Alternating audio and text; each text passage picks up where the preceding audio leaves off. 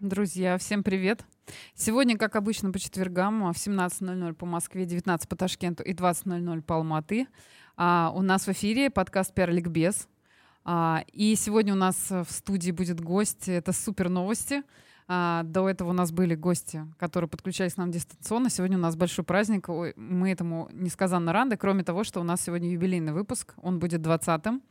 И э, я хочу напомнить всем о том, что у нас идет прямой эфир, поэтому у нас не будет никакой нарезки. Если у вас есть вопросы, пишите, пожалуйста, в чат. Все ваши мнения для нас важны. И сегодня у нас, на самом деле, супер интересная тема. Она интересна и мне лично тоже, потому что я в этом абсолютный профан, и я очень надеюсь, что наш сегодняшний гость а, очень много интересного всего расскажет, и а, это будет полезно для каждого, и тех, кто начинает а, в коммуникациях работать, и тех, кто, например, хочет себя на видеоплатформе YouTube позиционировать как эксперт и, возможно, даже какие-то эфиры вести, потому что в последнее время это стало очень востребованным ввиду того, что все мы стали немножко дальше друг от друга, а эта платформа позволяет нас, э, чтобы о нас не забывали, свою экспертность на ней представлять. Итак, сегодня у нас а, тема прямого эфира YouTube как инструмент влияния. А, вот, и сегодня у нас замечательный гость, который, наверное, может представить сам себя, но я все-таки о нем пару слов скажу. Его зовут Владислав Скиданов, он а, является видеомейкером YouTube-продюсером. И на самом деле а, мой первый вопрос, который не совсем связан с нашей темой, я хотела попросить пару слов рассказать о себе и как вообще а, тебе в эту профессию, скажем так, как, что тебя в нее привело, почему ты стал этим заниматься, какой у тебя бэкграунд, потому что на самом деле у нас в подкаст не только о каких-то профессиональных ценностях и целях, но и о людях в том числе, для того, чтобы тоже о тебе можно было побольше узнать. Вот расскажи нам, пожалуйста. Привет, а, меня зовут Влад, можно просто Влад. Я базово вообще оператор. Я начал свою карьеру примерно в 2018 году, именно прям профессиональную. А, начинал э, снимать какие-то видео, снимать, монтировать, э, вот. Но в 2020 году случилась пандемия, у меня очень урезались проекты, заказы, вот. Это был такой первый звоночек, что надо что-то менять.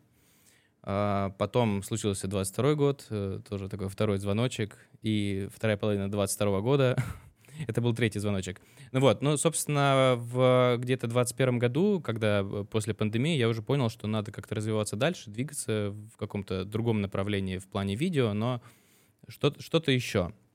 И меня тогда уже заинтересовал YouTube, а, потому что мне это показалось интересным, я как-то начал интересоваться, я а, был подписан на одного пилота. Я очень люблю авиацию, все, что с ней связано. А, вот, он блогер. И я был на него подписан, и что-то он как-то там где-то написал, что мне бы пригодился в команде человек, который будет заниматься там съемками и так далее. И я ему написал, что, мол, я могу, давай еще я буду продюсировать твой канал. Мне как бы как кейс будет. Вот. И, собственно, вот это был, наверное, мой такой первый шаг в YouTube, когда я начал как-то в этом разбираться. Это было, по-моему, в 2021 году, если не ошибаюсь. А, и вот начали мы с ним а, в этом направлении двигаться, снимать выпуски, э, но немножко все пошло не по плану, то есть мы кое-что сделали, но э, как таковой у нас работы особо не случилось, то есть он что-то сам снимал, что-то там монтировалось мною, я все выкладывал, публиковал, но э, так как я начал изучать, как работают механизмы YouTube, я понял, что должна быть какая-то регулярность, Uh-huh. Э, должен быть какой-то план, ну, контент-план, да, то есть мы должны что-то делать, э, ну, то есть у него говорит, э, я хочу развиваться, он мне говорит, э, хочу, чтобы там условно были подписчики какие-то там, Мне кажется, просмотры. боль каждого пиарщика в том числе, когда клиент говорит, вот я хочу, чтобы все полетело, а ты думаешь... Но он mm-hmm. не, не то чтобы сказал, что полетело, но вот я понял потом уже, что бывают такие клиенты, которые сами не знают, чего хотят. Э, я тогда этого не понимал, ну то есть я, он, он мне говорит, что он хочет. Я ему говорю, вот можно делать так и так. Он говорит, ну, это будет немножко не про меня, это не я. Uh-huh. И я говорю, давай делать как ты, но как бы учти, что немножко будут другие результаты. Ну, в общем, не суть, мы с ним нормально поснимали, но просто как бы не сошлось. Там проект э, был в формате интервью, э, в формате мы хотели заводить э, направление э, типа обучающее по авиации, ну, условно, какие-то сложные вопросы, которые будет разбирать пилот э, для mm-hmm. обычных людей. Mm-hmm. Вот, не, не особо срослось. А, ну и, собственно, в 22 году а, я начал усиленно говорить своей жене, а, что тебе нужен YouTube-канал. Она занимается эзотерикой, дизайном человека, да. И я понимаю, что она очень классно говорит. Я как бы со стороны это вижу, я понимаю, что YouTube — это прям ее площадка. То есть э, она ведет Инстаграм, но на тот момент там было типа 600 или 700 подписчиков, то есть это, это, ну, это довольно мало для развития. Она там ведет какие-то консультации, прямые эфиры в Инстаграме очень хорошо. И я понимаю, что Инстаграм, ну, как минимум, во-первых, после 22 года там сложно продвигаться, да, а, во-вторых, э, там как бы система рекомендаций и а, продвижения контента, но она, во-первых, мне кажется, сейчас очень странная. Она как-то рандомно работает. Я вот не... я только пойм... прям мое слово поймали. Я не вижу какой-то логики, если честно. Мне кажется, там сейчас только взлетают э, те, кто рассказывает, как делать релсы. Вот. Э, и, соответственно, я понимаю, что YouTube вот это то место, где ей нужно двигаться. Ну и летом 22 мы начали. Вот. Сейчас прошел год. А, на канале уже 7,5 тысяч подписчиков с нуля. Угу. Вот. И, и тема такая не самая, что ни на есть. Э, да, но есть как бы определенные фишки, почему так случилось. Ну, во-первых, э, там грамотный подход к работе, во-вторых, харизма, очень у нее как бы сильная харизма, и она в этом плане очень... Все так раз... говорите о своих супругах, вот. Возможно, она меня сейчас слушает. Да. Да. А, и помимо этого, э, если посмотреть, проанализировать конкурентов в этой нише, то там у всех все очень плохо. То есть там из серии записанный скринкаст видео и какой-то голос на фоне там кухни, ну вот прям на коленке сделанный контент. Так, можно сразу вопрос, да. так как у нас первый ликбез, что такое скринкаст? Скринкаст, ну, запись экрана. Ну, mm-hmm. то есть, условно, mm-hmm. там, вебинар. Mm-hmm. И вот в таком это виде. То есть, э, естественно, ну, не все хотят это смотреть. Это смотрят только те, кому прям очень интересна тема. То есть, если ты хочешь что-то поверхностно узнать, ну, как бы, да, для общего развития, это не очень. Ну, это, это просто сделано не очень хорошо, не очень качественно. Так как я базовый оператор, я сразу сделал очень красивую картинку. Uh-huh. Вот. Красивую картинку, красивый звук, э, красивый визуал, добавил какие-то текстовые вставки, потому что они тоже усиливают восприятие, когда человек смотрит э, тот или иной контент, потому что, ну, 10 минут как бы надо высидеть человеку. И если он просто будет тупо смотреть, э, ну, там, разговор скучный, да, то есть надо чем-то разбавлять, менять планы, ну, в общем, это такие определенные, как бы, uh-huh. профессиональные хитрости, вот. А, и, собственно, далее я начал в этом развиваться, и у меня начали появляться другие клиенты э, по ведению YouTube-канала. Вот, собственно, ну это так кратко, как uh-huh. я к этому пришел. Uh-huh. А такой вопрос, на самом деле, вот мы уже поговорили о том, что человек, занимающийся эзотерикой и у которого есть а, очень развитая харизма для, не, для нее или для него, это как раз та самая площадка, которая позволяет раскрыть все свои таланты и привлечь а, целевую аудиторию. А вот кто еще может, а, в том числе кому, ну, так скажем, мы не рекомендуем, а у кого это может быть успешным, а, завести свой YouTube-канал, если какой-то уже профессиональная, так скажем, насмотренность, вот у кого а, это получается более удачно, и а, кому, например, точно этим не стоит заниматься? Есть ли какие-то противопоказания вот от Ютуба? А, ну, если мы говорим про людей, то тут на самом деле зависит от человека. То есть даже если ты без харизмы, ну, ты классный эксперт в чем-то, ты очень хорошо разбираешься, да, если ты действительно умеешь там человеку э, простым языком объяснить сложные вещи, ну, как вот науч-поп контент, да, который объясняет сложные вещи простыми словами, то это тоже хорошо. Э, ты можешь рассказывать более каким-то там, скажем, не таким энергичным языком, не как Иван Ургант, да, но это тоже зайдет. Кому не нужен YouTube, э, тут зависит тоже от ниши. Ну, если мы говорим про бизнес, не только про экспертов, то какой-то э, бизнес на определенной локации, типа там цветочный магазин uh-huh. или там ресторан. Но опять-таки про ресторан вот есть тоже кейс. Это не мой кейс, но я просто к нему немножечко причастен. Здесь в Узбекистане вот есть стимбар, и э, его владелец, Санжар Максудов, открывает еще там два э, ресторана. И, ну, он как бы двигает не э, ресторан, да, сам через YouTube, он двигает э, рестораны через свой канал, через канал как бы его личный. Mm-hmm. Вот. И это тоже такая, ну, хорошая, я просто на это со стороны посмотрел, тоже хорошая такая пиар-компания. То есть они... То есть через, первый, через основателя, через первое лицо, получается, рассказывают о о проектах, которые он реализует. Ну, грубо говоря, да, но конкретно этот кейс — это YouTube-шоу. Mm. Вроде как первое в Узбекистане, да. То есть uh-huh. они там прям сделали шоу-шоу. То есть там есть герои, участники на вылет и так далее. Это интересно. Mm-hmm. Я там uh-huh. просто принимал участие в съемках.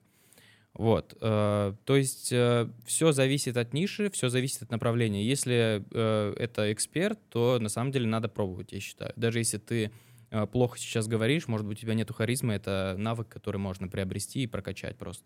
А вот вопрос такой, на самом деле, это для пиарщиков тоже такая больная тема. Мы все в какой-то момент сталкиваемся с тем, что а, либо твой клиент, либо твой работодатель, у него бывает вот эта звезда, которая падает а, на голову, и он говорит тебе, так, нам срочно нужен корпоративный YouTube-канал, совершенно не понимая, какой на это необходим ресурс, что это не просто вот этот, э, как скрин, Скринкаст. Скринкаст, да. Что это огромная работа, что это сценарий, что это люди, которые стоят за камерой, это монтаж, это звук, это герои, это полностью контент-план, опять же, регулярность.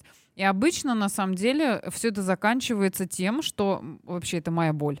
Я думаю, что это боль любого YouTube-продюсера о том, что э, корпорации или компании, неважно какого она размера, э, вот эта инициатива по тому, что давайте сделаем YouTube-канал, заканчивается тем, что туда просто льются все видео, которые, в принципе, снимались когда-либо. Обычно так и есть. И э, неважно, подходят они по формату или нет. Или еще один м, вариант, когда для соцсетей делается короткая нарезка, а все, что длинное, вот это супер нудное история, она заливается на YouTube, и таким образом есть ощущение, что это оставляет какой-то неизгладимый след в истории. Вот, насколько это, а, скажем так, вредит э, общему контенту на площадке, насколько это вообще заметно, и вообще каким образом она, в принципе, людям попадается на глаза, если там, ну, правда, нет абсолютно ничего интересного. Ну, это проблема, да, это довольно типичная, то есть ко мне тоже обращались там клиенты, вот нам нужен YouTube-канал, у нас там что-то мало просмотров, я захожу на канал, а там ну вот, и, и, типа свои вебинары, какие-то корпоративные прямые эфиры, что-то там загружено, или там, не знаю, ну, какой-то бесполезный внутренний контент, который как бы кажется, что он, ну, вроде он продает, там в Инстаграме он заходит, а на Ютубе нет. А, так, на самом деле нужно, конечно же, ну, такой контент, он вредит. Если ты делаешь что-то хорошее, еще заливаешь вот это, он вредит, потому что, например, если это неинтересный контент, то у тебя будет просто ухудшаться, ухудшаться статистика. Mm-hmm. То есть, например, ты сделал какой-то хороший ролик по контент-плану, там продуманный, прописал там все теги и так далее, но параллельно у тебя есть там какой-то прямой эфир залей, потому что он там какой-то супер полезный, а на потому самом деле... что твой руководитель считает, что он да. там просто невероятно получился, и поэтому он там должен быть. Да, ну а он, э, на самом деле, человек на него кликает, к примеру, эм, понимает, что это не очень интересно, и, соответственно, такой контент там, ну, YouTube, YouTube понимает, что это неинтересно, и он его куда-то закидывает подальше. Mm-hmm. Ну и так в целом с каналом. То есть тут, конечно же, просто так выкидывать э, ролики на авось, типа, это же длинное, длинные видео, там, люди же там смотрят, это не прокатит. Тут нужно продумывать, э, вот часто бывает такое, что какие-то крупные компании еще снимают какое-то супер дорогое корпоративное видео, типа презентационный ролик там на 4 минуты, там затрачено несколько миллионов рублей, выбрасывают его, и там, не знаю, 35 просмотров. Это там сотрудники, там какие-то там коллеги, еще кто-то, и все. Да, потому что кто-то обошел и сказал, ребята, давайте как-то поднатужимся, чтобы там просмотры были. Ну да, ну, ну э, не понимаешь, что этот контент бесполезен на YouTube, то есть презентационный ролик, он там подойдет, я не знаю, к, к своим э, партнерам, клиентам, под, ну там в сообщении кинуть, типа вот у нас там компания, давайте знакомиться. Но на эту площадку он не подойдет. Э, и здесь э, просто как бы обидно, что потрачено очень много денег, и все эти деньги, миллионы, можно было бы там, не знаю, пару лет канал вести ну, и, и кучу контента делать полезного, который будет продавать. Да, и, кстати, предваряя мой следующий вопрос на тему денег. Вопросы про деньги мы все любим. А если, кстати, у вас есть вопросы к нашему гостю, Владиславу, пожалуйста, а, задавайте, потому что мы вы, выцепили час его жизни. Поверьте, это недешево стоит. Вот, поэтому, если у вас есть вопросы по поводу ведения YouTube-канала, не стесняемся, потому что мне кажется, что а, такого эксклюзива у нас, а, ну, не то чтобы даже не было, но и в будущем, я думаю, что и не будет. А, у меня был вопрос по поводу того, э, какой стартовый бюджет необходим, чтобы начать э, вести свой YouTube-канал. Потому что, а, опять же, всем кажется, что вот я сейчас поставлю свой телефон, куплю микрофон, и дальше мы поедем, но есть ощущение, что это только какая-то очень маленькая база, которая может в этом помочь, но это не стопроцентный успех. Э, я бы сказал, что на самом деле этого достаточно на самом начале, да, микрофон обязательно, это вообще без него просто не начинайте. Микрофон самый дешевый, и петличку, и телефон или камеру, да.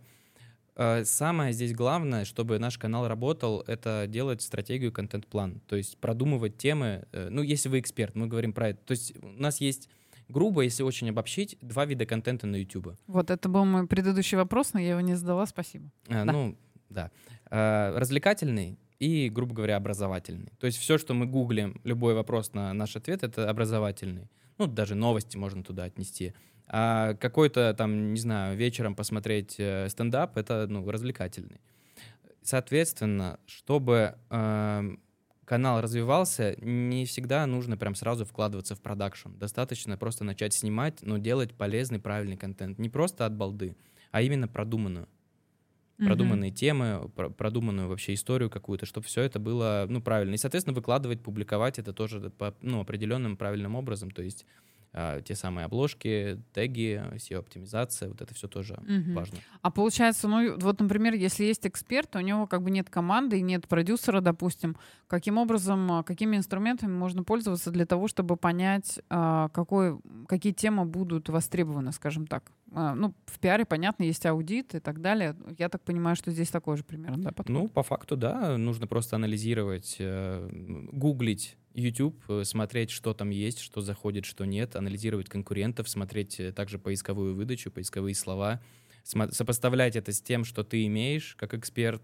что ты можешь зрителю дать, на что ты, какие темы ты можешь дать, но как бы их нужно профильтровать через YouTube.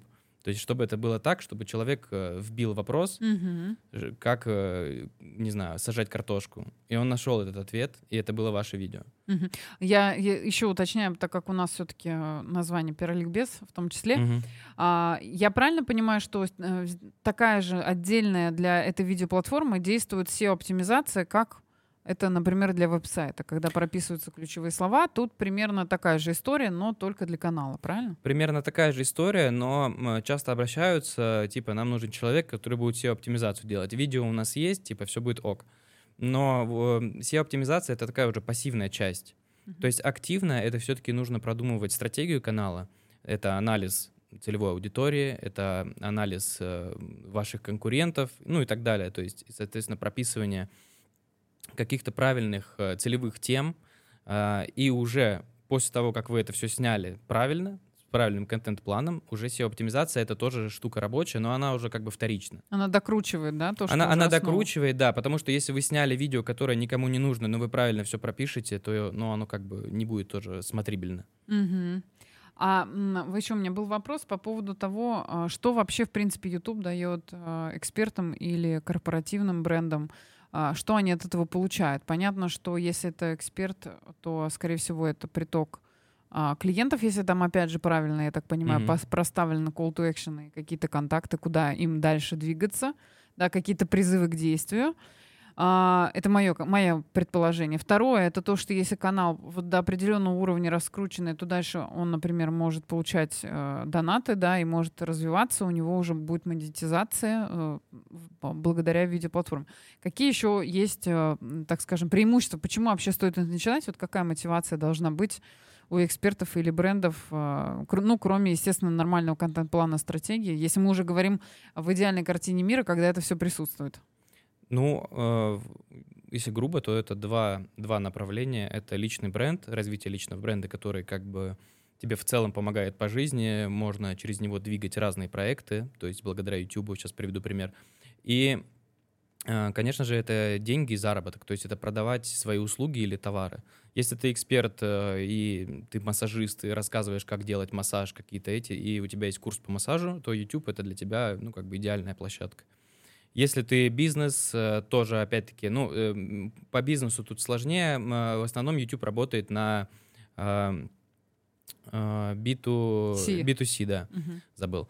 Э, На B2C работает, потому что кто, кто клиенты YouTube, ну, это те, кто просто вот приходят, обычные люди, смотрят, то есть там навряд ли сидят. Мне, как, ко мне как-то обращился, обратился один маркетолог и говорит, у нас э, вот у меня крупный заказчик, а, у него крупные склады, ну, огромные склады, там, где Озон, Яндекс.Маркет, вот в Подмосковье хранят свои товары, ну, в общем, очень крупные.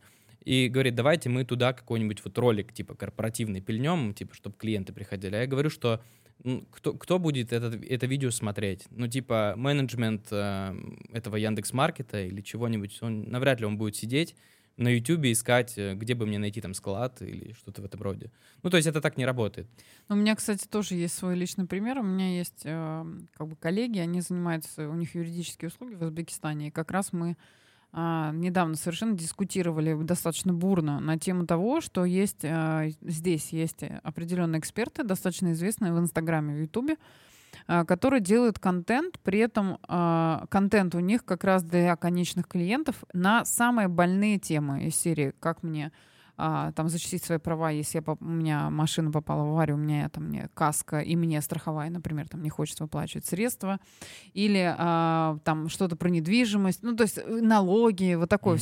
все болевые точки, но при этом а, те, кто работает на рынке, все прекрасно знают, что, допустим, этот человек, он занимается крупными а, судебными делами, и, в принципе, он вообще себя очень хорошо чувствует, но при этом он а, создает вот этот контент, и он набирает какое-то невероятное количество просмотров. И вот мы э, как раз дискутировали на тему того, что а нужно ли становиться вот таким народным юристом, когда ты э, такие темы освещаешь. А это вообще какой-то ширпотреб, может быть, еще на ток-шоу пойти, не знаю, там, к Малахову. То есть вот такие были комментарии, и достаточно сложно было аргументировать, что это вообще работа, ну, совершенно друг- другое целеполагание, когда человек э, такой контент снимает. Потому что если бы он снимал, как он э, записывает, э, за- записывал бы какой-то семинар просто на видео сделал вот этот скринкаст, то это просто было бы, ну, прям боль, правда. Несмотря на то, что он, наверное, давал бы там невероятное количество правильных э, советов для экспертов, которые потом бы просто взяли, все это законспектировали, пошли и там начали бы суды выигрывать просто без перерыва. Вот, насколько действительно B2B вообще, э, что может быть, вот если ты, правда, компания, которая оказывает B2B услуги, нужно ли на видеоплатформу это идти, и если идти, то с чем? Есть ли какие-то вот примеры? Хороший Удачно. вопрос. Я лично с этим не сталкивался и как-то глубоко не погружался в тему, но я думаю, тут зависит на самом деле от ниши. Надо смотреть, какое направление. Может быть, если у тебя какой-то бизнес изначально был на B2C, э, но в перспективе он там, не знаю, растет, и там не только розница, там, но и опыт появляется, но ты уже как бы имеешь имя, может быть. Тут, тут, конечно, надо индивидуально изучать каждую ситуацию. Ну, в Мгм. основном, в основном это B2C. Мгм. Ну, то есть, получается, мы в любом случае там на 80% солидарны, что занудные записи про то, каким образом там судебная практика, все эти подборки э, судебных решений, это, конечно, ну, в- очень утомляет. Я понимаю, что если человек, особенно есть такая ситуация, когда, допустим, в юриспруденции не все э, настолько харизматичны, опять вот мы это с, этого Мгм. начали, да, о том, что если у человека недостаточно э, прокачана энергетика, и он э, не понимает о том, что а, сейчас в кадре это выглядит, ну, немножко странно, как минимум, да, или, например, в, в- такое возникает в, в определенный момент ощущение, что вы принудили, посадили, Мгм. поставили камеру, сказали, если ты, мы тебя уволим, если ты сейчас тут там семинар не прочитаешь. Это, конечно, никого особо ну, не, не интересует. Если э, харизматичный человек, который действительно видно, что он может зарядить вот этой энергетикой тех э, людей, которые находятся по ту сторону экрана, скорее всего, конечно, это больше симпатии вызовет, и люди будут этим делиться друг с другом. А, как я понимаю, а, в системе Ютуба рекомендации и так далее. это- это это- основа. да, то есть если эту ссылку кто-то начал шерить, то все, значит, тут уже закладывается определенная формула успеха, да, она начинает работать. И это как раз и был мой следующий вопрос по поводу контента, который набирает наибольшую популярность, то есть что люди смотрят больше всего, и а, какую роль при этом играет как раз вот эти теги, оформление, что, потому что меня иногда, если честно, очень сильно смущают обложки, которые люди делают с этими кликбейтными заголовками, а ты потом начинаешь слушать и понимаешь, что это вообще не про это было. И ты как будто бы вот тебя разыграли. Обманули, да. Обманули. Это ужасно, да. Когда я просто как пишущий человек, для меня, например, я там для себя выявила как раз эти некоторые а, механизмы, как делают эти кликбейтные заголовки. Вот. а, и, в и, и это стали как раз э, все поисковики стали потом а, за это карать нещадно, если они видят, что люди нажимают, выход- выходят с материала, да, что все, он перестает в выдаче выходить, несмотря на то, что он Ну, может там быть на потому хорошем что ресурсе. клики хорошие, а глубина просмотра да, да, слабая. да. YouTube это видит, понимает, что это вот шляпа. Ну, то есть, получается, то, тут тот же механизм, да, что если нет совпадения с, а, скажем так, глубиной просмотра, то есть человек, э, как на сайте, да, он тоже такой гостевой, у него был визит, что он посмотрел такой, а, что-то не мое. Но на самом деле у меня было такое даже, что и какое-то количество времени ты смотришь, а потом понимаешь, что вообще на другую тему люди разговаривают, хотя... В они... надежде, что, может быть, потом будет Да, что-то особенно в последнее время вот эта манипулятивная история, она как-то стала очень сильно развиваться. Ну и понятно, что люди немножко в таком ну, сдвинутом эмоциональном состоянии находятся, возможно, они на это реагируют. Но в целом практика порочная, я бы так сказала. Вот, окей, хорошо. Тогда получается э, оформление все-таки. Насколько важно вот эти яркие обложки, какие-то графические штучки. Вот как это влияет на то, что будут люди смотреть э, то, что ты создаешь этот контент или нет? Э, на самом деле это архи важно. Вот только зависит от, опять-таки, вашего канала, от направления. То есть где-то это может быть ярко, а где-то может быть не очень ярко, но тоже кликабельно. Зависит от того, что за контент вы даете, чем вы занимаетесь. Ну, например, если мы там вы какой-нибудь врач на YouTube, то какая-нибудь там, не знаю, вы рассказываете про печень, то и фотография печени там, может быть, даже э, в не очень хорошем состоянии, если вы рассказываете об этой проблеме, там, не знаю, цирроз печени, да, uh-huh. то это на самом деле будет круто. Ну, потому что это сработает, человек увидит. Когда мы заходим на YouTube, у нас главная страница, на ней э, вылазит очень много роликов, и мы на самом деле неосознанно делаем выбор. А, даже если нам это, может быть, не очень нравится, но мы там за, не знаю, там, я что-то читал, то ли там 0,02 секунды там вот прям э, выбираем эту картинку, и а, потому что она нас привлекает. То есть, собственно, наша задача, делая YouTube-канал, делать э, такую обложку, которая будет привлекать. Но, опять-таки, э, не нужно как бы путать людей, да, то есть можно делать какие-то страшные там резкие заголовки, а, ну, в смысле на самой обложке какие-то слова, но это должно отвечать теме видео. А дальше, после того, как человек смотрит на обложку, он смотрит на название, чтобы там тоже была какая-то логика. И на самом деле тут такое тоже очень много ошибок люди допускают. Они делают на обложке одинаковое какое-то там название. И в, в самом ну, названии ролика mm-hmm. то, тоже то же самое. А, во-первых, это неправильно, потому что ну, у тебя есть два варианта, как назвать. То есть там ты можешь что-то одно описать, связанное с темой, снизу в названии ролика ты можешь что-то другое написать. Это увеличит твои шансы. Угу. Вот, Такой а... ми- мини-совет, что да. не надо дублировать э, Но, название. Да, да, да, это, это вообще ужас. Ну, как бы такое часто до сих пор встречается почему-то.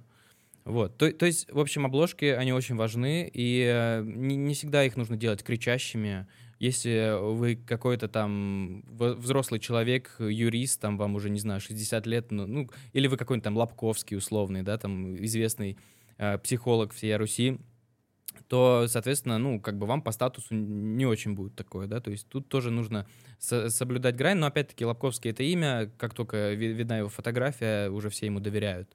Тут, тут на самом деле надо смотреть. Если вы там юридическая компания у вас, то тоже, наверное, нужно какое-то сдержанное немножко сдержанные обложки делать. Э, но все зависит э, от направления. Например, я видел э, канал, не помню, как называется, ну, там тоже какая-то обложка. Что делать, если там ты, тебя встретил сотрудник полиции? Дальше название. Как там беседовать с сотрудником полиции? Mm-hmm. Она сдержанная, но она такая триггерящая. И вот этот триггер, он должен быть. Я на самом деле недавно тоже смотрела несколько travel-блогеров, которые делают обзоры по разным странам. И у них э, в основном, э, как это там, в пиаровской теме тоже называется, у них такая коллажная тема. То есть они на обложку ставят несколько, так скажем, достопримечательностей, которые в этой стране, плюс себя, естественно, и там какое-то яркое название.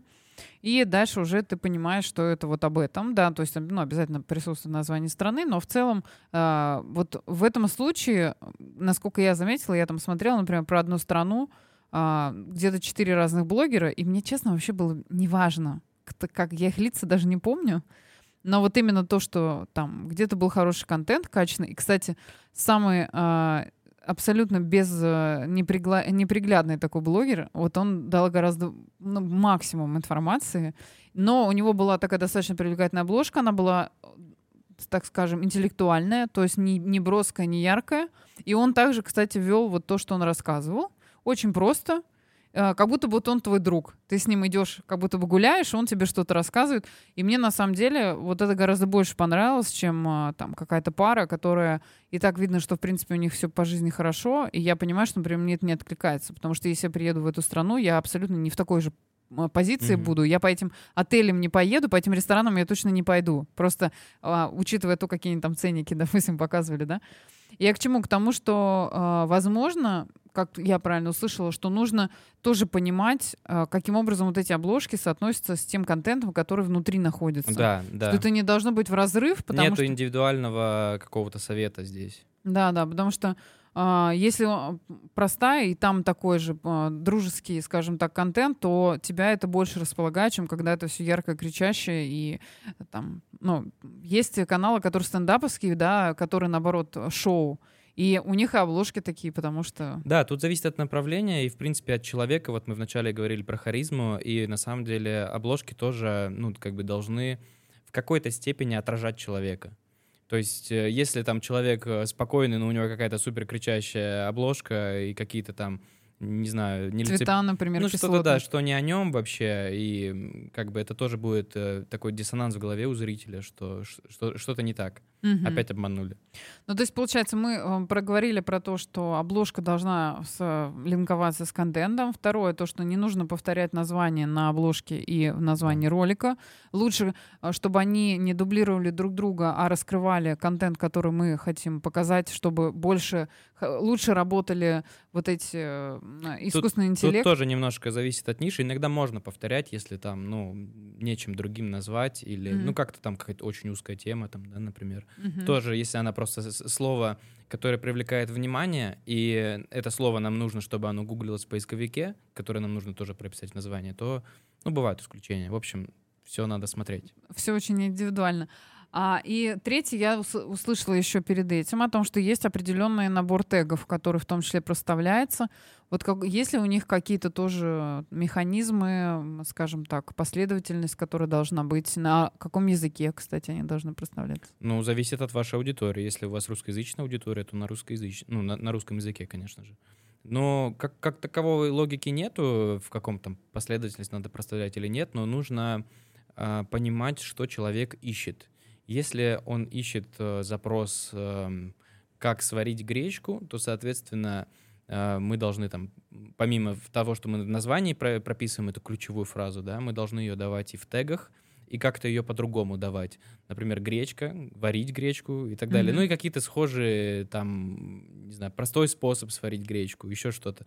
То есть различные варианты, чем больше мы их дадим. То есть у нас дано, по-моему, 500 символов чтобы uh-huh. прописать их в тегах. Вот желательно все заполнить. Типа заполнить два, э, два там тега, и все как бы не подойдет. Очень часто, э, во-первых, э, люди делают ошибки, что они, ну, теги там вообще не, не по теме, просто какие-то сме- смежные, что-то там свое, ну, типа свое имя написали, хотя они еще неизвестные люди, там, да, не раскрученный канал. А бывает, мы можем смотреть какой-то контент, у которого тегов нету вообще, но он выдается, типа, среди первых. Бывают и такие исключения, но мы как бы сейчас живем в такое время, что э, этот контент мог был, мог был быть снят, э, снят несколько лет назад, uh-huh. и там были какие-то другие условия, по которым он залетел. Например, я в 2000, по-моему, 2019 году проходил курс по личному бренду видеомейкера, такой был курс. Да, и мы там делали всякую, всякие такие темы, чтобы выходить как-то, эм, ну, из Э, окованы, окованности себя, то есть как-то э, выходить в мир и так далее. Мы там попутку ловили, там выступали в автобусе, ну типа расковывали себя. Uh-huh. И в том числе нужно было снять э, видео, э, хотя я еще тогда был не сильно на опыте, и большинство учеников тоже, э, ну какую-то на тему видеомейкинга, какой-то обучающий ролик. И я снял видео, как снять стоп-моушен. Это такое, может быть, знаете, не знаю, когда картинка двигается как фотография, то есть там на столе раскладывают, не знаю, там я раскладывал макароны, там еще что-то, ты делаешь фотографию, передвигаешь, фотографию uh-huh, передвигаешь, ну и потом... А потом соединяется, да, получается, и, ну, как будто ролик. Ну, он такой, да, вот, через такой дерганный получается. Вот. Э, и у меня... Я, и я тогда ютубом вообще не занимался, не знал, но мне нужно было сделать задание, чтобы меня не выгнали с курса, там такие были условия. И я сделал этот ролик на коленке. Там, это жесткие курсы для видеомейкеров. Это, это было, были очень жесткие курсы, они и есть сейчас, и они очень производительные, на самом деле, ну, эффективные. Э, Я сделал этот ролик, выложил на свой канал, и вот он у меня там за три года набрал 23 тысячи просмотров случайно. Я, я, я тогда вообще не знал, ну, и выяснилось, что просто как бы конкуренции особо, что ли, не было. Ну, то есть, хотя ролик, ну, такой посредственный, ну, как бы я так считаю. Ну, комментарии позитивные, все там пишут спасибо, спасибо, а я даже не вкладывал в это ничего, просто так вот я его выкинул, и он у меня залетел. Такое бывает. А еще такой вопрос. а, Вот в Инстаграме, допустим, была история, когда, а, опять же, про развитие видеоплатформы, мы дальше еще об этом будем говорить. А, В Инстаграме был раньше бан такой или, например, теневой бан, когда люди использовали очень популярные хэштеги и таким образом как бы а, старались э, залететь э, в популярное, чтобы людям это в выдаче попадалось и так далее.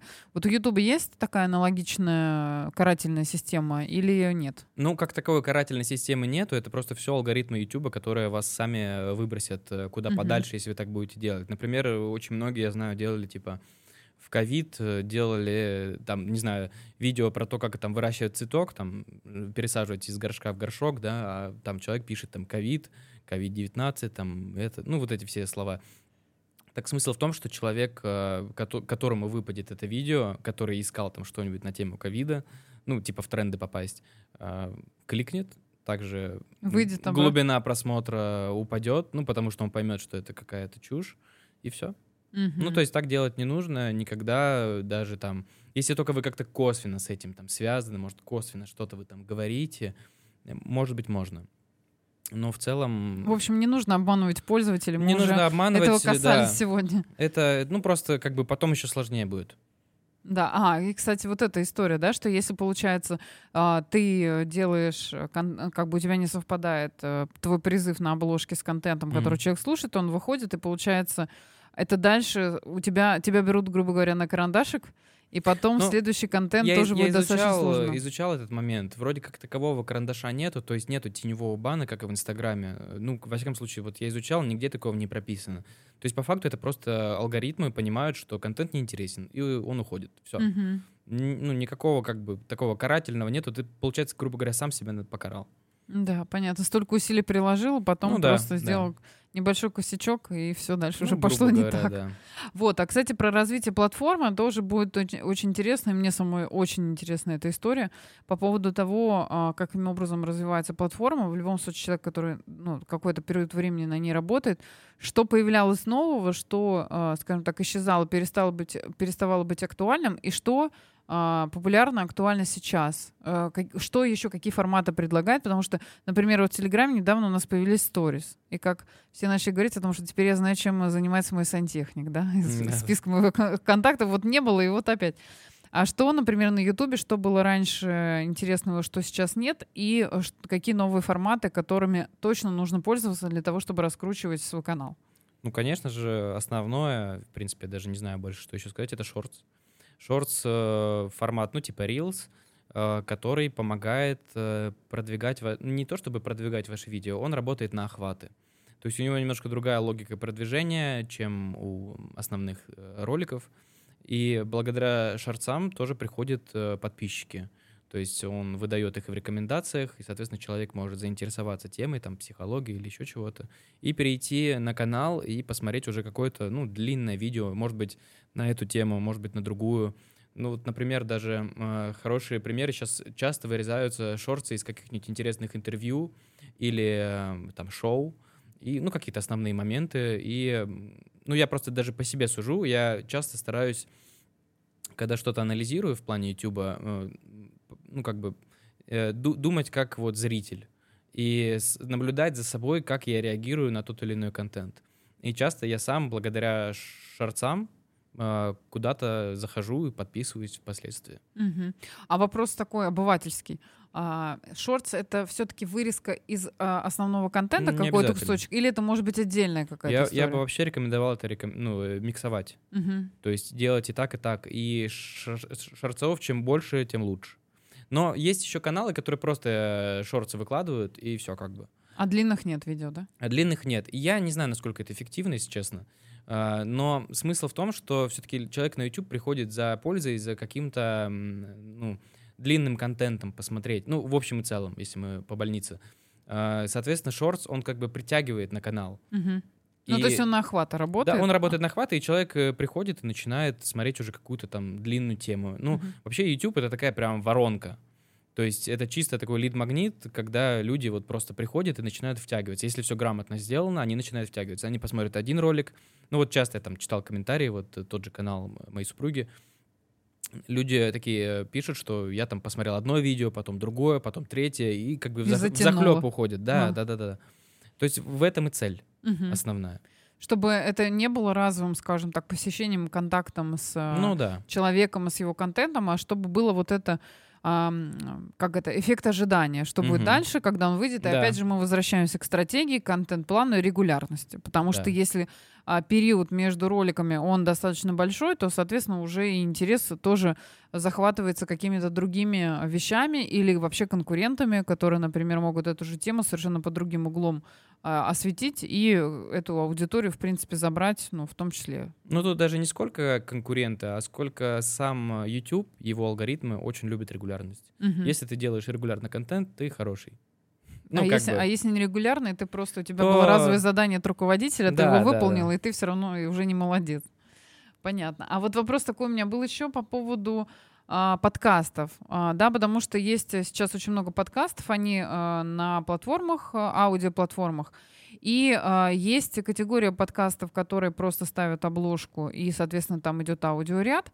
И есть подкасты, которые выходят и на платформах аудио, и те, которые выходят э, в видеоформате на Ютубе, именно вот полный выпуск — он а, записан, и люди видят живых людей, они разговаривают, смотрят, но там могут фоном, например, слушать, но неважно. Но люди в любом случае там живые присутствуют. Вот все-таки что э, интереснее и что зайдет? Когда это аудиодорожка с обложкой или это когда все-таки живые люди в студии присутствуют? Ну, конечно, когда живые люди. То есть YouTube — это же платформа, где человек приходит посмотреть видео, я не знаю, насколько эффективны просто аудио-подкасты с обложкой. На мой взгляд, они не очень эффективны. То есть либо это какой-то уже, ну, скажем так, раскрученный там канал, бренд и человек, который может себе это позволить, и как бы как в дополнение, он там не хочет заниматься YouTube, ну, как бы выкидывает свой подкаст еще туда. Может быть, это будет нормально, может, это кто-то будет смотреть. Но в целом, я считаю, что если ты выходишь на YouTube, то должно быть видео. Потому что, ну, человек за видео приходит, э, это, ну, это интересно, понять, кто там, что там рассказывает. Наблюдает, как ну, живые люди, да? Да, что... да, то есть, ну, плюс есть, конечно, подписка YouTube Premium, э, которая позволяет закрывать э, экран, блокировать и слушать. Ну, зачем она нужна, если можно тогда этот подкаст послушать, там, не знаю, на Яндекс угу. Музыке или там на Spotify? Да, то есть получается, если нет видео, то это, в принципе, просто как одна из подкаст-платформ, но она ну, да. тогда, получается, теряется целесообразность а, того, эффективность, мне дать. кажется, да. Например, э, если... Ну, то есть мы еще должны понимать, зачем нам YouTube-канал. Э, мы эксперты, продаем там какие-то инфопродукты, это одна история. Если мы travel-блогер, то, скорее всего, мы не продаем инфопродукты, мы продаем рекламу. Соответственно, рекламодатель, э, придет ли он на YouTube рекламироваться, Самушка. если у тебя там нету... Да, ну то есть как бы, если ты делаешь это просто по фану, тебе интересно, ну окей, но как бы об эффективности тут сложно говорить. Понятно. То есть все-таки рекомендации, если э, мои коллеги по цеху и не только по цеху, если у вас есть подкаст, то лучше, конечно, э, подходить к этому с умом, э, приглашать живых гостей, чтобы они присутствовали. Либо если, например, гостя в аудитории нет, то, по крайней мере, делать так, чтобы его ощущалось полное его присутствие. Да, не то, что когда человек в таком больном монологе находится, как у меня было пару раз. Вот. А еще такой вопрос. Мы на самом деле а, об этом еще не говорили, но был пример э, раскрутки канала супруги. Все-таки вот то, где тот самый порог, когда канал можно считать успешным? Вот сколько у него должно быть подписчиков, просмотров? Чем определяется вообще успешность канала? Потому что многие, на самом деле, несмотря на то, что может быть не так много подписчиков, но может быть большое количество просмотров и большое количество реакций или комментариев, и это тоже позволяет каналу выпадать в рекомендации, в, ну, то есть на в, в, как там это правильно называется, в топ, да, ну, что, да, да, в тренды. Да, что, в тренды, да, что у тебя люди все равно посмотрят, несмотря на то, что у тебя подписчиков может быть не так много. А, и, кстати, сейчас созрел второй вопрос. А, а если, например, а, вот такая ситуация, да, когда просмотров много, реакций много, но подписчиков, э, как тебе кажется, на фоне вот этих показателей их не так много. Это какая-то неудача, с чем это может быть связано? Вот два вопроса. Можем их разделить. А, да, я могу забыть. А то у меня второй Ну, вопрос из первого родился внезапно, да. А я часто забываю то, что говорилось, да, у меня такая память. А, В общем, по поводу успеха канала. На самом деле сложно судить, э, что такое успех. Я сужу, потому что канал развивается, и статистика только растет в плюс, да, то есть там ежедневно, ну не ежедневно, окей, ежемесячно, если посмотреть, то идет рост стабильный, и он как бы увеличивается, то есть это не стагнация, ну, рост идет, плюс идут подписчики, плюс, э, соответственно, это в денежном эквиваленте идут продажи. Это уже есть. Так, а, по поводу просмотра или подписчики. Самое важное — это просмотры. Потому что мы часто смотрим контент без подписки. Мгм. Вот э, я сам как бы захожу, и я не подписываюсь, ну просто смотрю. Не знаю почему, как-то вот лень, или ты такой думаешь, ну сейчас посмотришь, потом уже не будешь смотреть. Но потом ты все равно смотришь, и почему-то не подписываешься. Есть такое. Да, кстати, И- это интересный феномен. У меня Да. такая же история. И тут надо, на самом деле, задача эксперта или того, кто в кадре, э, просить, на самом деле, людей подписаться. Это как бы смешно не звучало, да, там, то есть вот эти вот не забудьте поставить лайк, Колокольчик, подписаться на канал. пальчик вверх. Это на самом деле очень хорошо влияет, потому что иногда люди просто ну, не думают об этом, что это там важно для человека, во-первых. Во-вторых, они не думают, что, ну, это как так- такая... Они, они могут быть благодарны за твой контент, но они не думают, что этот лайк тебе очень поможет. И если ты им напомнишь лишний раз об этом, это будет очень хорошо, это тоже влияет на развитие канала. Колокольчик тоже, люди вообще не понимают, зачем нужны колокольчики. Ну, это Так зачем целом. нужен колокольчик? Ну, это оповещение. То есть, э, если ты человеку напоминаешь, что поставь колокольчик, и ты никогда не пропустишь мое видео, он, возможно, это сделает. Мгм. В общем, э, все эти механики, ну, обязательно нужно делать. То, а, и как раз это был вопрос по поводу монетизации. А в какой момент а, видеоплатформа, а, так скажем, разрешает, предлагает, да, как, я это, как, себе записал, я просто... как это выглядит, когда а, э, ты переключаешься из человека, который генерирует контент, э, как не в себя, да, в человека, который в том числе может э, каким-то образом отбивать свои усилия и понимать, что все не зря. Ну, во-первых, э, заводить канал только ради монетизации не стоит. Потому что, ну, мы сейчас не, э, как бы уйдем от того, что в России монетизация отключена. Э, В целом монетизация это, ну, не так много денег, как можно получить денег э, с помощью там продажи своих услуг. Мгм. То есть это несоизмеримые как бы цифры. Это надо быть, наверное, э, этим мистером Бистом, по-моему, самый такой топовый YouTube-блогер, да, чтобы монетизация там тебе приносила какие-то колоссальные деньги. Монетизация — это вообще не главное. То есть это такое, я называю это приятным бонусом, если она есть. А, Потому что продажа рекламы или продажа товаров и услуг — это гораздо больше деньги. По поводу монетизации. Сейчас она а, будет доступна тем, кто наберет 1000 подписчиков, 4000 часов просмотра или, 20, или 110 миллионов просмотров шортс. Ну, Мгм. просто шортс больше набирают обычно в моменте, чем... а, 10 миллионов э, просмотров шортс это совокупно. Суммарно. Совокуп- Конечно, конечно. Суммарно за определенный период, по-моему, за год, если я не ошибаюсь. Там просто недавно буквально правила поменять. А, нет, за 90 дней. А 4000 просмотров э, за год Мгм. на основных видео. Ну, это на самом деле не 4 сложно. тысячи просмотров это не так много. Это немного, да, Да. это немного, но смысл в том, что сейчас, э, если мы говорим про Россию, то там все плохо. Э, В общем, по поводу канала. Э, Мы достигли монетизации, Google нам предлагает, типа, Так. давайте подключать, все хорошо. А, Монетизация подключается через, забыл, как называется, Google AdSense, по-моему, Э, их такой отдельный кабинет. Но смысл в том, что там нужно э, подтвердить э, как бы свои данные, и тебе должен прийти пин-код, Так. прям бумажкой, письмом. Ого. Да, в России он сейчас не приходит. Так. Я пытался сделать здесь, в Узбекистане, мне пишут, что у вас данные не совпадают, типа данные паспорта не совпадают э, с местом. И, в общем, я бился, бился, и пока безрезультатно. И я читал, искал, но когда ты начинаешь вбивать э, там в поисковике, типа, как подтвердить AdSense, Мгм. еще что-то, вылазит куча ютуберов, которые тебе рассказывают, но в итоге ответа нет. Мгм. Ну, то есть они рассказывают, в принципе, полезные вещи, но не то, что ты ищешь. То есть как будто бы они умалчивают Понятно. о- о проблеме. Ну, то есть это в теории как бы все вроде бы просто, а на практике получается, что... Ну, раньше это было очень просто, на самом деле. Что тебе там это письмо пришло, подтвердил, там пин-код ввел, все, и монетизация идет. Сейчас, э, получается, ты не можешь подтвердить. Либо тебе сразу нужно регистрировать свой AdSense э, где-нибудь за границей. Мгм. То есть, э, ну, в Узбекистане тоже с этим проблемы, с монетизацией. Ее даже нету, страну нельзя выбрать. Узбекистан. Да, то есть, то есть есть, есть... есть некоторые другие вопросы, которые возникают с локацией. Да, да. Понятно. Ну, но... я говорю, монетизация — это приятный бонус, не стоит прям типа расстраиваться. То есть можно заработать на другом. Угу. Ну, то, то есть в любом случае, если люди приходят, им контент интересен, они смотрят эксперты или смотрят компанию, они трансформируются в как бы продажи, а, в консультации, в да. участие в курсах и так далее. То есть это не это один из инструментов коммуникации, который дальше лиды генерирует в а, то, что ты можешь монетизировать, но не напрямую на платформе, да? А... Да, да, да, да, да. Плюс э, это опять-таки возвращаемся личный бренд. Тебя могут куда-нибудь позвать, пригласить, если ты раскрутишься. Ну и там дальше какие-то свои плюшки тоже. Можно да, гонорар, например, можно попросить, а не просто за да, да. за красивые глаза подарить полтора часа на 300 человекам, которые потом скажут тебе спасибо спасибо. Да, да, да. Вот, а в кармане, как говорится, ничего не звенит.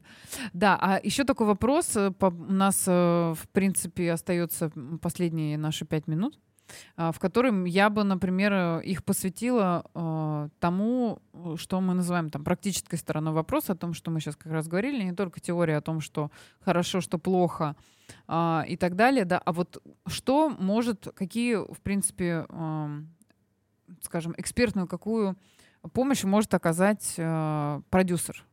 Потому что я, например, была продюсером деловых мероприятий. Я прекрасно понимаю, что деловое мероприятие без продюсера, оно, конечно, вообще не состоится. Да? Мы вообще. То есть оно, в принципе, не начнется и никогда этого не будет.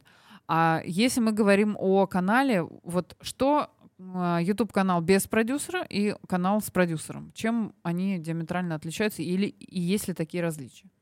Ну, э, продюсер просто проводит человека типа за ручку и снимает эту головную боль в виде YouTube-канала, потому что э, у, у начинающих, ну, у экспертов, которые хотят выйти на YouTube-канал, как правило, YouTube — это что-то страшное, большое, объемное. Ну, в принципе, тебе нужно снять какой-то объем роликов, тебе нужно их там продумать. Ну, это не в Инстаграм, да, там контент запостить, это чуть посложнее. И, соответственно, вот это все публиковать нужно, нужно правильно все это прописывать в определенные там дни — Э, и получается, я своей услугой снимаю с клиента э, как бы, э, ну не то чтобы прям головную боль, но все это время он не тратит на YouTube. То есть он занимается там условно продажами там своих курсов, еще чего-то, а, а я как бы веду ему канал. И канал это такой большой сложный локомотив, который как бы едет без... Машинист. Ну типа едет без участия этого эксперта практически. То есть он участвует там, ну суммарно там 2-3 дня в месяц. Угу. Потому что один день, там, грубо говоря, подготовиться, Съем? один день съемки и там, не знаю, плюс еще какие-то согласования, утверждения, что-нибудь там, ну, это уже такое онлайн, плюс какие-нибудь планерки. Ну, то есть, по факту, три дня в месяц, там, да, когда человек тратит, и у него как бы весь этот YouTube-канал идет, а, это хорошо и удобно. Ну, то есть получается, что э, чисто такая по, по технике а, такой момент, что человек, это не значит, что если у него выходит, а, там, не знаю, 10 роликов в месяц, что он правда 10 раз встречается с съемочной группой, Нет, конечно. правда 10 раз это он приводит себя просто. в порядок.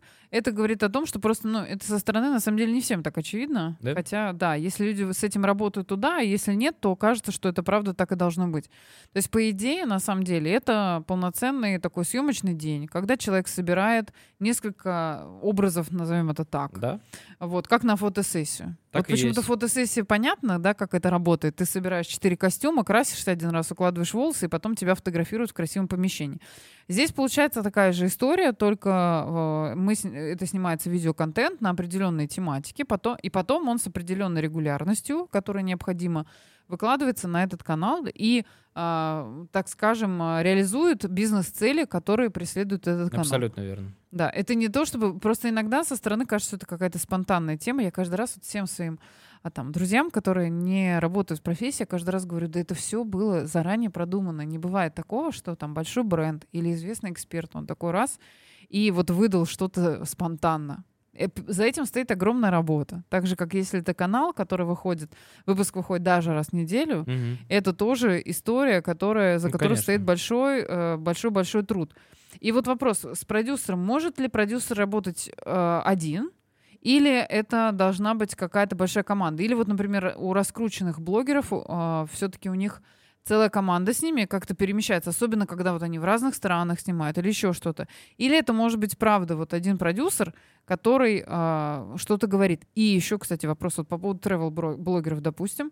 А, возникает ощущение, как вот у зрителя, что они правда снимают сами себя, и что в целом э, с ними, ну, максимум, может быть, один человек присутствует, потому что они все-таки, например, те, кто снимает путешествия, достаточно дорогостоящая история, если мы говорим там про монетизацию ну, за счет рекламы, допустим, да? Ну, смотря кого мы имеем в виду. Какой-нибудь вот Птушкин, да, ну, он везде в интервью говорил, что он сам все делает. И я, в принципе, ему, ему верю, потому что, ну, видно, что как бы это так, э, такая творческая задумка, как это все снято, Мгм. и что... то есть, Концепция такая. да, мы, мы видим там программу «Орел и решка», и там вот, ну, видно, что это шоу, да, там видно, что это по каким-то ТВ-шным канонам все сделано. Вот. э, какие-то вот есть там ребята своим ходом, еще кто-то там есть, я не помню. Э, Там они тоже сами это снимают. Ну, тут на самом деле довольно сложно делегировать, если э, это как бы такой личный проект, где ты как бы главный, там, условный, да, вот, travel-блогер. Э, Это сложно делегировать на какую-то команду, потому что, ну, это такое реально, как сказать, твое личное, твое личное дело.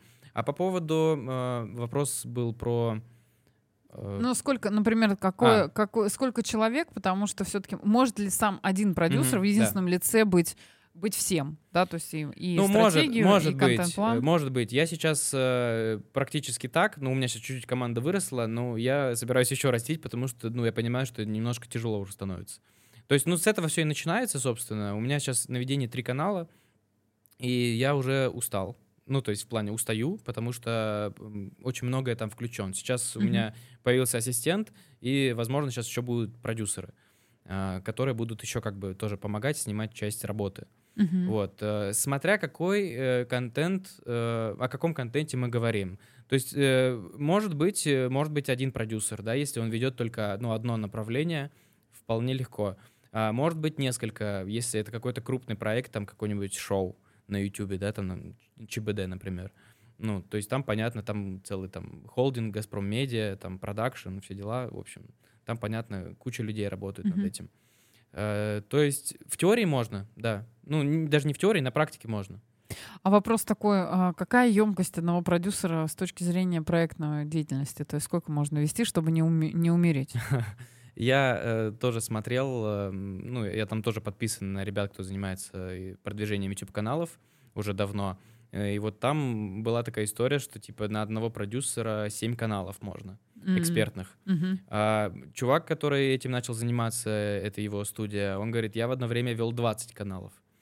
А, вот, ну, я думаю, что для эффективности, чтобы это было хорошо, я думаю, каналов 5, э, ну, наверное, максимум. Да, потому что я вот, например, по аналогии, почему задала этот вопрос, потому что а, когда мы занимались э, проведением деловых конференций, у нас было правило, что у нас продюсер, например, не может вести больше трех проектов одновременно, все. Дальше емкость заканчивается. Эффективность Человек- просто в этих проектах, да, Он ухудшается. в какой-то момент упускает либо продажи, либо у него спикеры начинают отваливаться, как осенние листья, либо 100%, либо да. еще что-то, потому что э, не- и даже не то, чтобы он выгорает, конечно, продюсеры вообще люди такие со странностями в плане того, что чем больше получается, тем больше хочется, да, аппетит приходит во время еды, но а, вопрос в том, что есть определенная энергетическая емкость и временная. То есть ты Мгм. даже, например, не успеваешь э, отправлять письма, чтобы людей приглашать, просто потому что ты занят там другими делами, или у тебя в одном проекте что-то завалилось, и тебе надо там Ну, спасать где-то сыпаться Тут начинает, горит, да. там горит, и ты вот между этими всеми проблемами, и, конечно, а у тебя вот мероприятие через две недели. Мгм. В общем, такая же история. И я думаю, что, наверное, аналогия похожа, потому что если у тебя есть контент-план и есть определенное понимание, когда у тебя должны выйти выпуски, потом их монтировать, и потом их публиковать, и все это оформлять и так далее,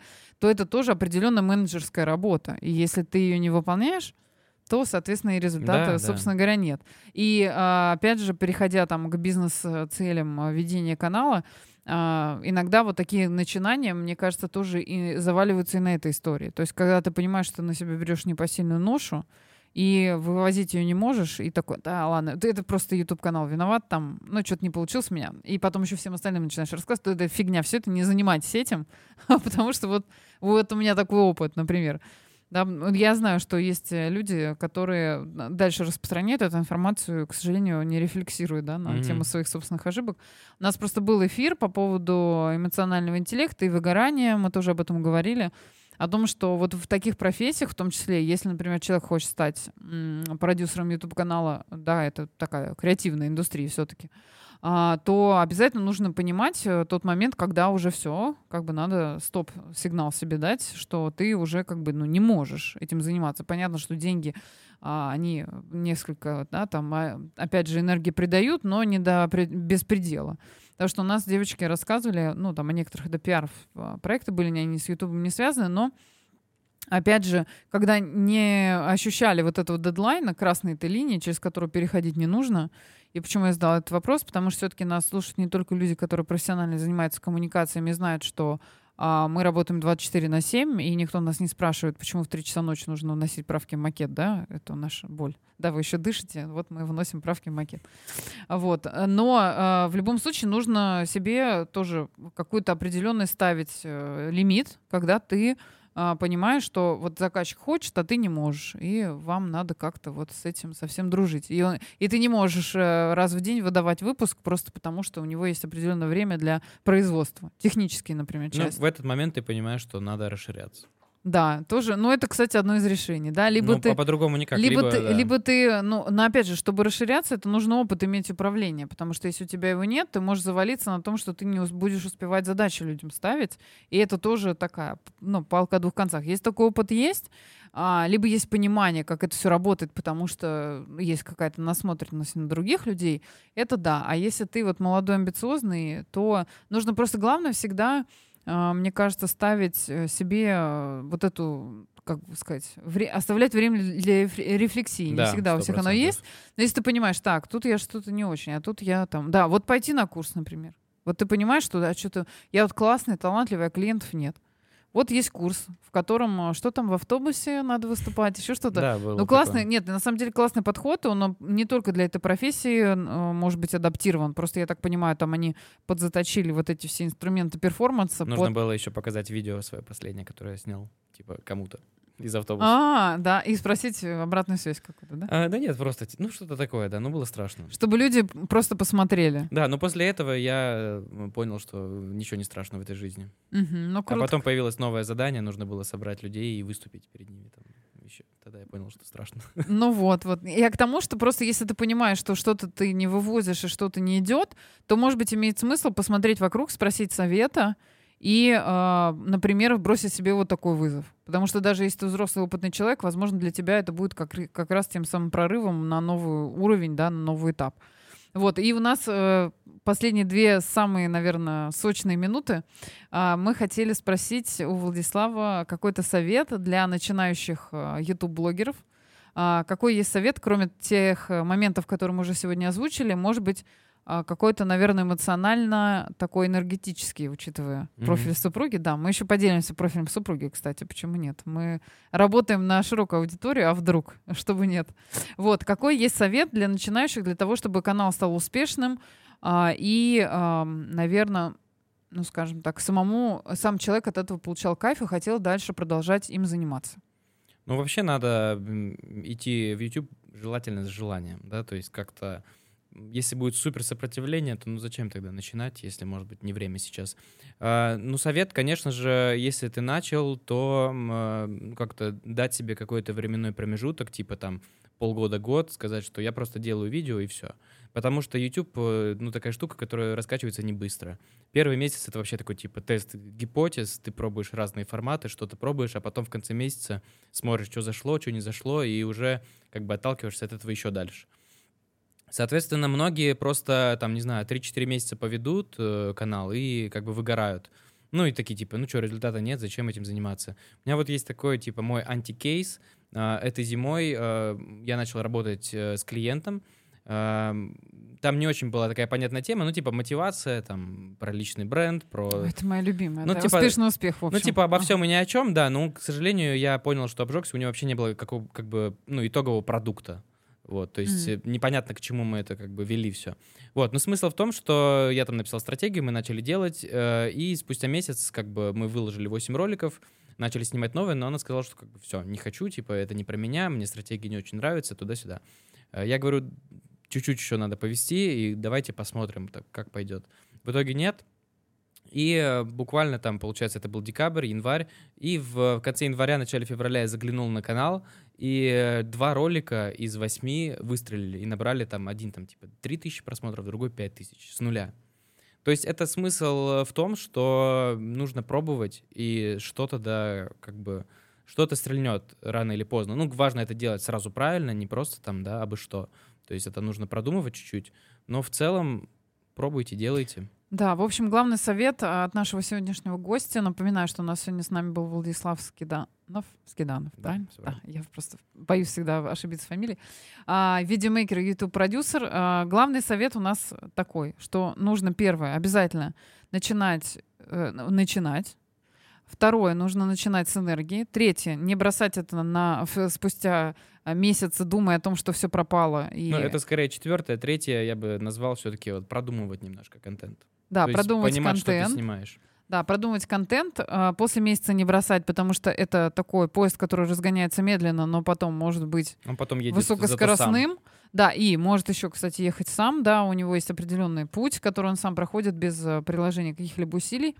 А, и на самом деле самое важное, мне кажется, то, что нам необходимо озвучить, все-таки, как и в, любой, в любом деле, а, можно начинать самому, но гораздо больше э, эффекта будет, когда э, человек работает или компания работает э, с продюсером, который может а, своим экспертным опытом помочь на, и в начале, и дальше. Потому что в любом проекте, кроме того, когда ты его начинаешь и все горят, есть еще следующая фаза, которая называется э, развитие проекта и стагнация, когда уже весь контент выбрали, который был изначально, и нужно делать что-то еще.